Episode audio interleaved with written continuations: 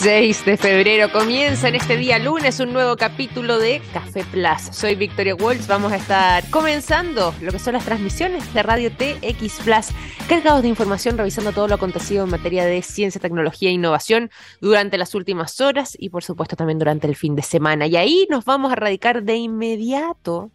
en lo que ha estado sucediendo en gran parte de la zona sur de Chile, particularmente con los incendios forestales. Hay 71 incendios que en estos precisos momentos se mantienen en combate. Ya estamos lamentando además la pérdida de vidas humanas, según ha logrado confirmar la autoridad. Y esto todavía no culmina, está muy, pero muy difícil la situación en Ñuble, en el Biobío, en la Araucanía, eh, se estima que además de estos 76 71 perdón, incendios que se mantienen eh, durante mm, este periodo de manera activa, a lo menos 30 de ellos son considerados como altamente peligrosos para las poblaciones y la vida humana, y que además de eso son considerados relevantes eh, sobre todo por su tamaño, por lo difícil que se ha vuelto combatirlos y por los daños que pudieran ocasionar. Ya estamos hablando de 1.081 viviendas además que se han perdido, cerca de 276.000 hectáreas, imagínense ustedes. Eh, la mitad de ello corresponde a la región de Biobío, es muy, pero muy elevados. Y lo más complejo de todo esto es que hoy, o al menos esta semana, lo que es esta ola de calor que está afectando especialmente al sur de Chile, parte del centro también, pero sobre todo en el sur, reporta que la temperatura incluso pudiese alcanzar los 37 grados. Sabemos que eso no contribuye porque forma parte de este triángulo perfecto donde hay una humedad que está en torno al 30%, cuando hay además vientos que se mantienen en eh, velocidades en torno a los 30 kilómetros por hora, sumado además a temperaturas sobre los 30 grados, bueno, todo eso es parte del triángulo de catástrofe que podríamos decir para un escenario como el que estamos atravesando en la actualidad. Y si bien hemos entregado además eh, durante la semana pasada algunas informaciones y datos respecto a lo que está pasando con los incendios forestales. Eh, también es momento de centrarnos no solamente en las responsabilidades de las personas, bien sabemos que la mayoría de estos incendios, por no decir prácticamente la totalidad, tiene que ver con acción humana. Hay algunos que se han centrado en la intencionalidad o no, pero sea como sea, por acción del hombre, por acción del ser humano, es que em, este tipo de situaciones ocurren, eh, se generan estos eh, incendios. ¿Y por qué hago hincapié en todo esto? Bueno, porque también en gran medida eh, el cambio climático y en gran medida todo lo que tiene que ver con las fuertes sequías que estamos atravesando y con esta verdadera deforestación que hay en gran parte de, no solamente el territorio en Chile, esto está pasando alrededor del mundo, ha generado que también se generen entornos y situaciones que hacen aún más fácil que los incendios se propaguen y vayan creciendo con el correr del tiempo. Hemos tenido eh, años donde hemos podido ver eh, el verdadero daño que ocasionan este tipo de siniestros y lo,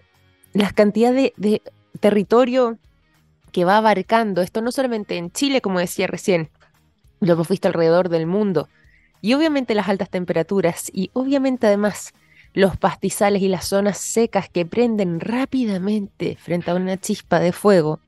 Son lugares que eh, quizás en el pasado no necesariamente mostraban esa geografía. ¿Y por qué lo digo, o, ese paisaje más bien? ¿Por qué lo digo de esta manera? Porque ahí también hay que tener eh, mucha atención y poner especial ojo respecto a eh, una especie de responsabilidad quizás indirecta frente a cómo es que hemos estado gestionando todo lo que tiene que ver con nuestra relación eh, con el medio ambiente y lugares que antiguamente pudieran haber sido bosques, eh, lugares donde además quizás habían caudales de agua más cercanos por distintas razones, pero especialmente por acción humana, actualmente no necesariamente presentan esa misma realidad y por lo mismo se vuelven en, o se convierten en verdaderos eh, semilleros para que este tipo de situaciones se propaguen y crezcan fuertemente. Dicen los expertos, además,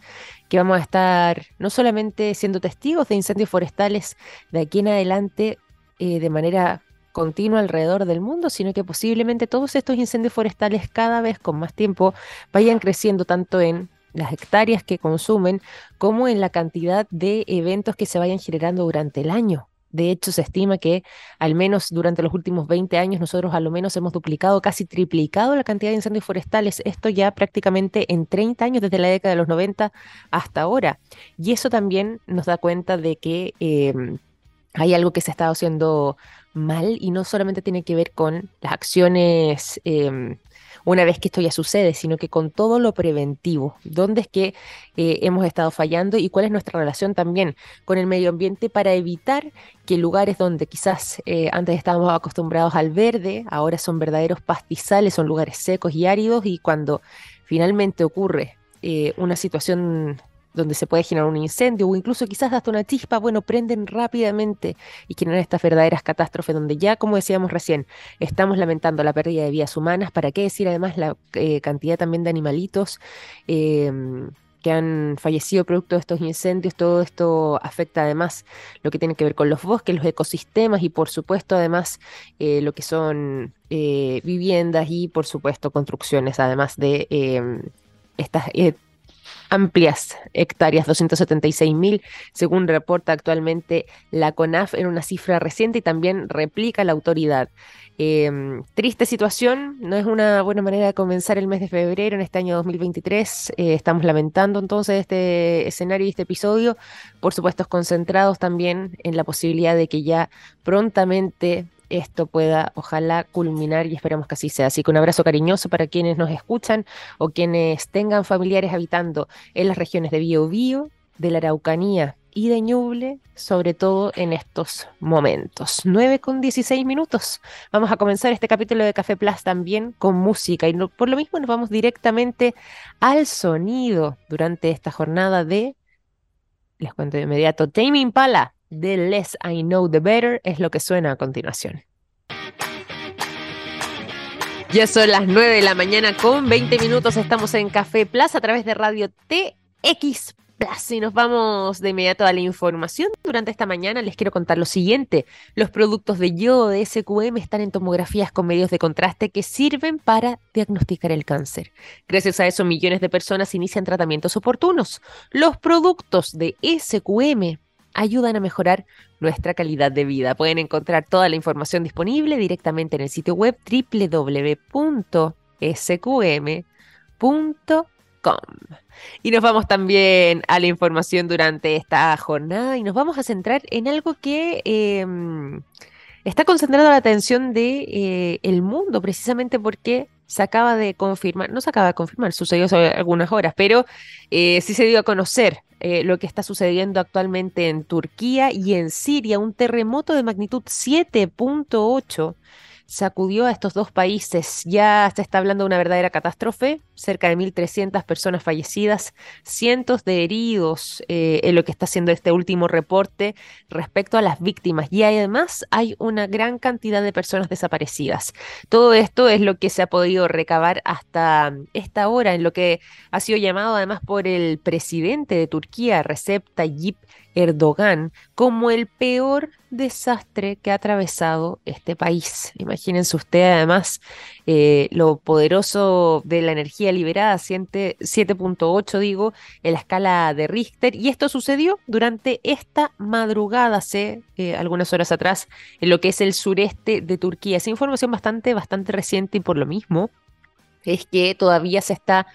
eh, ampliando lo que tiene que ver con eh, las informaciones que de momento se han podido recopilar. Como mencionábamos recién, se reporta a lo menos 1.300 personas fallecidas, pero esta cifra puede ampliarse con el correr de las horas y por supuesto teniendo un registro y un catastro mayor. Hay muchísimos lugares, tanto en el territorio sirio como en el territorio turco, que en estos momentos se encuentran sin conexión, sin energía y además también con los suministros básicos cortados productos de este sismo, como es el agua y el gas. Em, esto ocurrió además en las cercanías del sur de Turquía, en la ciudad de Gaziantep, cerca además de la frontera con Siria, y por eso también estamos eh, mencionando que este país se vio fuertemente afectado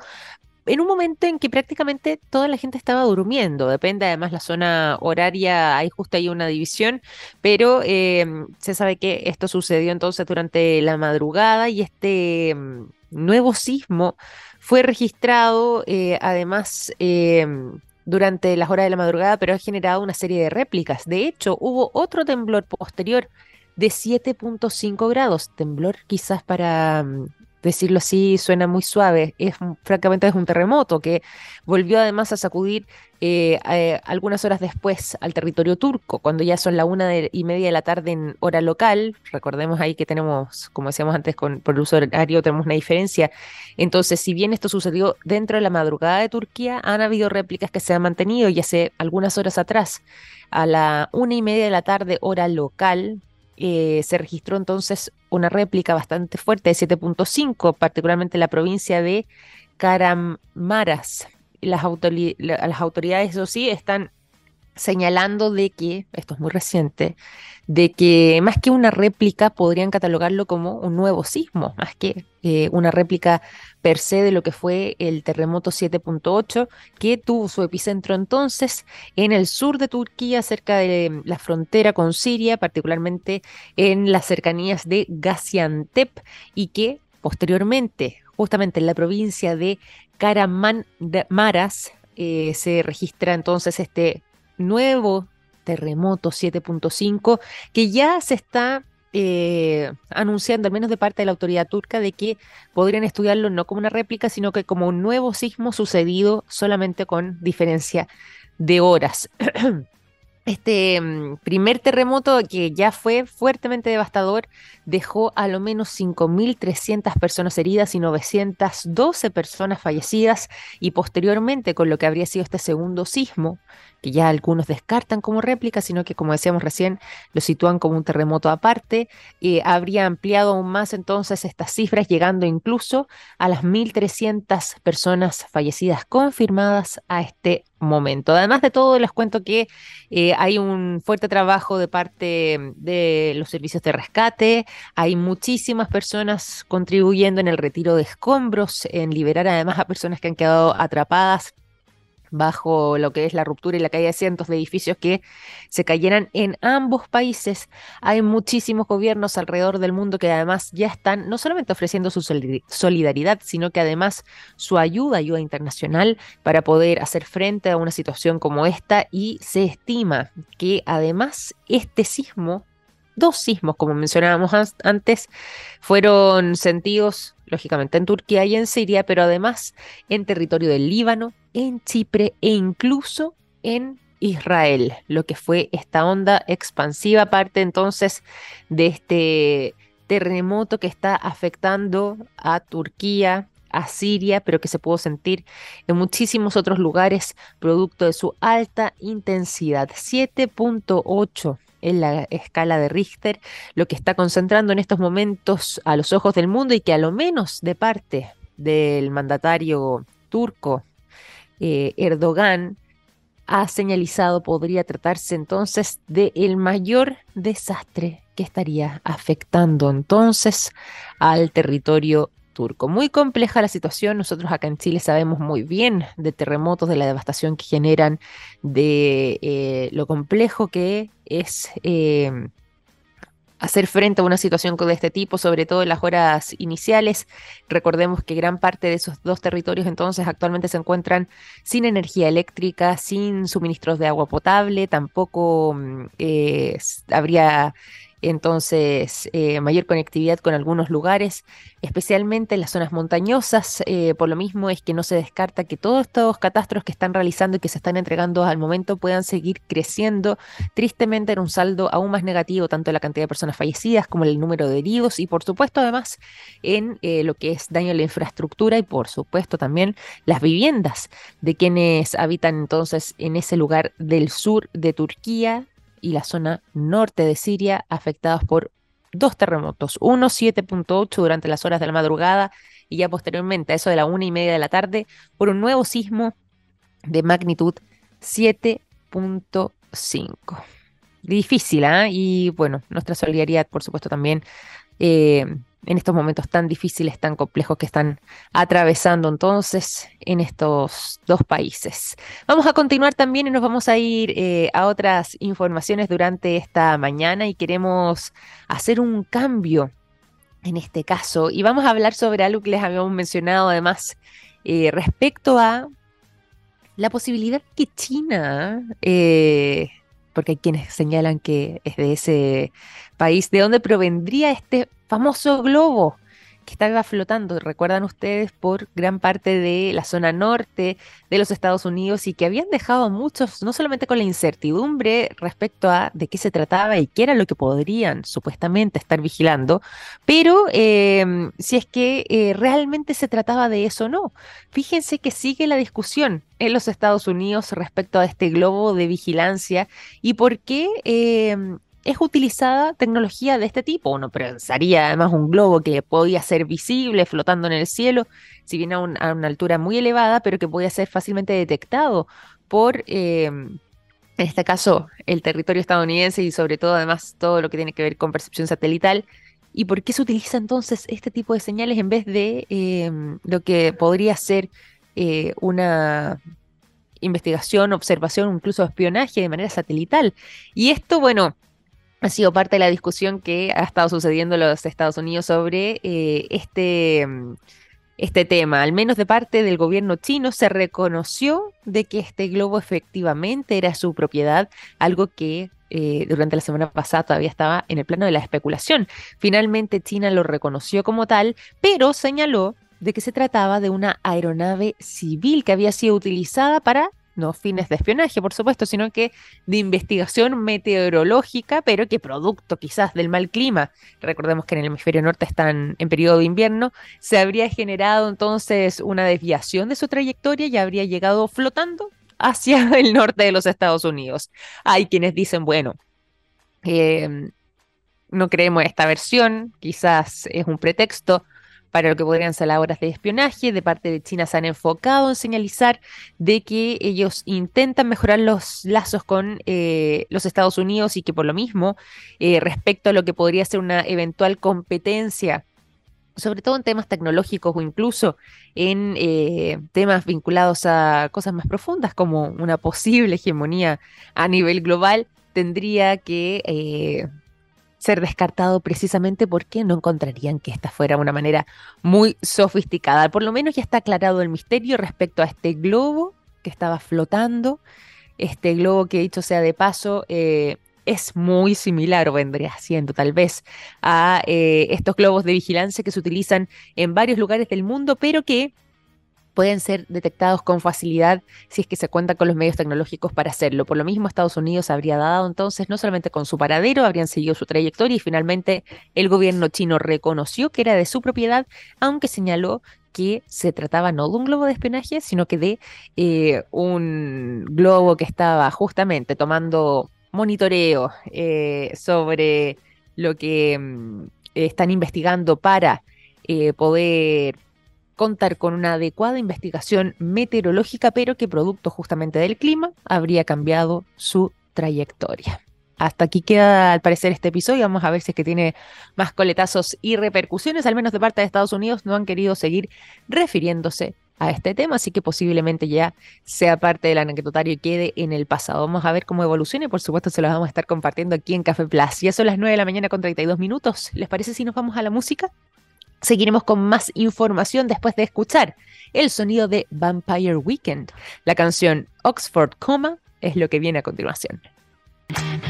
En Café Plus a través de Radio TX Plus y nos vamos de inmediato eh, a la conversión y las informaciones y sobre todo también para contarles excelentes datos a esta hora de la mañana como el siguiente. Hay productos que nos han acompañado toda la vida como el yodo presente en el área de la salud, el nitrato de potasio en la industria de la alimentación, las sales solares en energías limpias y el litio en la electromovilidad. Los productos de SQM ayudan a mejorar nuestra calidad de vida. Puedes encontrar toda la información disponible en sitio web www.sqm.com nos vamos también de inmediato a hablar sobre, eh, ahora que es el mes de febrero y que seguramente varios están saliendo de vacaciones y van a recorrer distintos puntos del territorio nacional. Bueno, ¿qué está pasando con el turismo? Hay muchísima, muchísima expectativa respecto a cómo es que eh, el mundo del turismo pudiese quizás para este año 2023 volver a alcanzar las cifras que eh, ostentaban previo al periodo de pandemia y eso es justamente una de las metas, según al menos eh, señala la Subsecretaría de Turismo y según las proyecciones que desde ahí se hacen, aproximadamente 30 millones de viajes con alojamiento incluido, se van a generar durante este verano, lo que estaría bastante cercano a lo que estaba sucediendo antes del periodo de pandemia. Esta vendría siendo entonces la primera vez que desde lo que fue el periodo de fines de 2019, 2020, finalmente 2021 y 2022 en los veranos, se vivía eh, estas cifras antes de que la pandemia llegara a Chile, esto ya en marzo del año 2020, y lo que fue entonces ese periodo de vacaciones entre 2020 y 2021, 2021 y 2022. Bueno, ahora para este 2023 la situación podría volver a regularse, sobre todo porque ya no hay ni restricciones sanitarias, ni restricciones de movilidad, ni tampoco cuarentenas en los lugares que quizás a muchos les interesa visitar, y por lo mismo 30 millones de viajes frecuentes con alojamiento incluido en toda esta época de verano podrían volver a generarse tal y como sucedía además en el periodo antes de la pandemia. Hay que mencionar también que nuestro país no solamente cuenta eh, con diversas zonas eh, y geografías muy distintas entre sí, lo que lo hace muy llamativo, sino que hace muy poco tiempo atrás, hace tan solo algunos meses, recibimos un reconocimiento importante, el World Travel Awards, que vendrían siendo así como una especie de premios Oscar del turismo, podríamos describirlo de esa manera, y Chile en lo que es además una altísima competencia, recibió un premio por mejor destino verde del mundo, mejor destino de Sudamérica, mejor destino romántico de Sudamérica y mejor destino de turismo aventura de Sudamérica. Imagínense ustedes los privilegiados que somos por, poder contar, no solamente con estos reconocimientos, sino que además de eso, con eh, una geografía tan variada como la que tenemos en nuestra amplia extensión territorial y por lo mismo no hace acreedores de estos premios y reconocimientos. Sabemos ahora que el sur está fuertemente afectado por los incendios forestales, lo hemos estado conversando, pero eh, esto tampoco descarta de que muchas personas del extranjero también puedan llegar durante este periodo de verano entonces hacia gran parte de nuestro territorio, concentrándose además tanto la zona norte eh, como es la región de Atacama, eh, que la tienen como líder principal hacia también el sur de Chile, que viene siendo uno de los lugares predilectos de eh, los turistas extranjeros para recorrer y que además podría contribuir entonces en esta mejora de cifras del mundo del turismo. Este año 2023 se espera entonces volver a cifras similares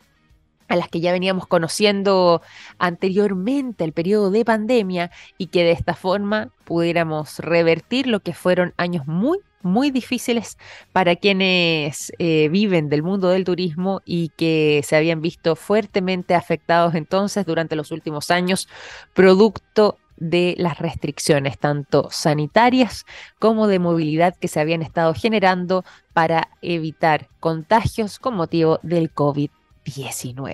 buenas noticias en ese sentido también que queremos compartir y que se vuelven muy, pero muy relevantes, eh, que cuando estamos mencionando nuevamente volver quizás a lo más parecido en la medida de lo posible a lo que eran las cifras previos a que sucediera esta pandemia. Y nos vamos también a otro tipo de informaciones a propósito de pandemias y a propósito de eh, cosas complejas ¿ah? que están sucediendo alrededor del mundo. Fíjense que Japón no está eh, atravesando un periodo sencillo eh, con una especie de nueva ola que están viviendo producto justamente del COVID-19 todo lo contrario, lo están pasando bastante, bastante mal. Recordarán ustedes que en su momento Japón además era una especie de em, líder global respecto a la forma en la que se estaban haciendo bien las cosas, se estaban convirtiendo en un verdadero referente, sobre todo en las medidas que se estaban tomando en ese país y mm, cómo es que habían logrado mantener a raya la propagación de este virus por muchísimo, muchísimo tiempo. Bueno, Después de prácticamente un periodo de dos años, Japón en estos momentos cuenta con la mayor cantidad de personas fallecidas por COVID eh, bajo mm, lo que ha sido entonces la llegada de la pandemia a su territorio hasta la fecha y concentrado sobre todo además en este último periodo, especialmente lo que ha estado sucediendo durante estos últimos dos años. ¿A qué se la están atribuyendo, sobre todo de parte del mundo de la ciencia, de parte de la Organización Mundial de la Salud e incluso también de parte de los propios investigadores y académicos junto a las autoridades japonesas que están investigando este fenómeno? Fíjense que una baja inmunidad contra el COVID-19 podría ser la responsable? Sumado además que Japón tiene eh, una cantidad de población de personas mayores muy, pero muy amplia y que es precisamente este grupo etario, las personas eh, que ya están superando la tercera edad, los que se han visto más vulnerables a esta nueva ola de contagios, lo que además ha aumentado eh, sus cifras de fallecimiento a una velocidad bastante rápida en este grupo de eh, ancianos japoneses que, producto de nuevos contagios, han incluso terminando eh, por fallecer, producto entonces de esta tasa de mortalidad que se está elevando a causa del COVID-19 en ese país. Sin embargo, recordaremos que, por ejemplo, ya hace dos años atrás, Japón tenía una de las tasas de mortalidad más bajas por COVID-19. Ahora entonces, desde diciembre de 2022 hasta la fecha, ha sucedido todo lo contrario. Se ha revertido esta situación, aumentando entonces eh, a niveles preocupantes de parte de la autoridad que ya está tomando medidas en ese país y alcanzando su máximo histórico para el día 20 de enero del año 2023, hace algunas semanas atrás, con 425 personas fallecidas por día, justamente en esa fecha, eh, lo que es proporcionalmente más abultado y más preocupante que lo que estaba pasando en países como Estados Unidos, en Corea del Sur, país relativamente cercano ahí, eh, vecino de Japón o incluso eh, acá en nuestro continente, el continente americano o en América Latina. Todo esto según las cifras que se entregan en Our World in Data. La baja inmunidad entonces es lo que se le está atribuyendo en gran parte a esta ola que está cobrando tantas víctimas fatales, sumado además que gran parte de las personas fallecidas son personas adultos mayores em, que por lo mismo vienen a representar a la parte más vulnerable de la población japonesa considerando además que estamos hablando de un país que tiene una tasa de longevidad muy, muy alta y que la cantidad de eh, adultos y personas mayores es mucho más elevada incluso que en otros países y que alcanzaron su máximo histórico para el día 20 de febrero, perdón, de enero de este año 2023, hace tan solo algunas semanas. Ya hay medidas que se están eh, tomando entonces de parte de la autoridad, sobre todo lo que tiene que ver con medidas eh, sanitarias importantes, mantener además el uso de mm, lavado de manos, mascarillas, etcétera, para evitar entonces que sigan aumento estas cifras que los tienen tan preocupados desde las últimas semanas. Compleja la situación que está atravesando entonces el país asiático, más cuando era un verdadero ejemplo para alrededor del mundo sobre lo bien que habían estado haciendo las cosas en el periodo de pandemia, pero que ahora tristemente se enfrentan a esta realidad, en parte según le atribuyen entonces los expertos a la poca inmunidad presente para hacerle frente y combate a una enfermedad de este tipo en gran parte de su población. Nos vamos a quedar también con esas informaciones en esta jornada de día lunes, y eso a las 9 de la mañana con 45 minutos estamos en Café Plaza a través de Radio TX Plus y vamos a comenzar a despedir el programa del día de hoy, pero lo vamos a hacer con buena música, ¿les parece? Los quiero dejar con el sonido de, de 1975, la canción Girls, es lo que despide este capítulo de día lunes de Café Plus. Nosotros nos reencontramos mañana a las 9 de la mañana a través de nuestra radio y sigan en sintonía, que tenemos la mejor programación para esta jornada día lunes. Que tengan un excelente día, un gran abrazo. Hasta mañana. Chao, chao.